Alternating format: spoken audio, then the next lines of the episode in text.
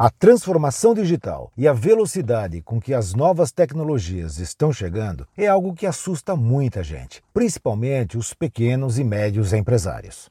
Há um receio de muitos empreendedores em não conseguir acompanhar a velocidade das mudanças tecnológicas.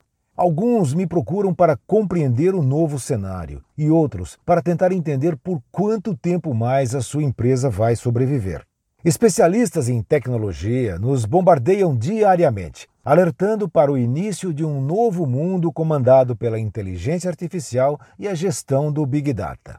Ao final, tem sempre aquelas frases ameaçadoras, como, por exemplo, Olha, você não fará mais o que fez até agora, da mesma forma e com os mesmos conceitos. Ou então, um outro jargão que diz: quem não se atualizar às novas tecnologias e não acompanhar a transformação digital estará morto como empresa em pouco tempo.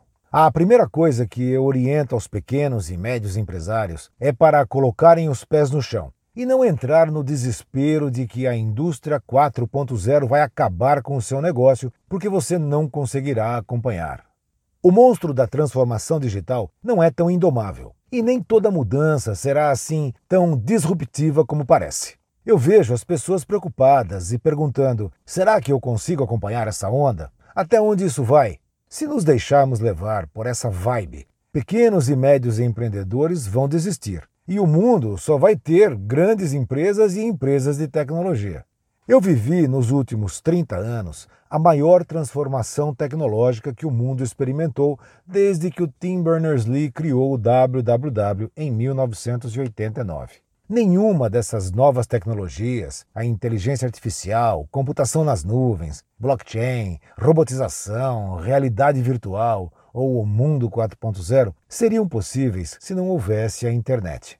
No começo, eu me lembro, ela também foi assustadora e nos acostumamos com a velocidade da comunicação e um mundo sem fronteiras.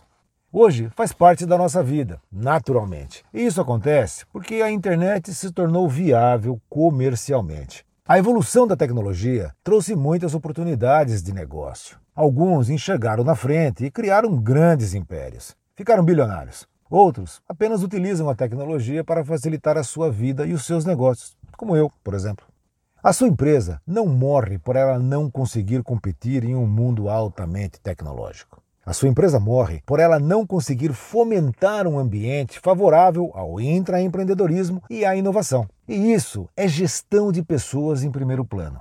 Gestão é um processo de motivação, motivação de pessoas, fomento ao empreendedorismo e criação das condições no ambiente para inovação e avaliação de resultados. Em minha opinião, o impacto das novas tecnologias na gestão será bem menor que o seu efeito nas tecnologias que demandam gestão.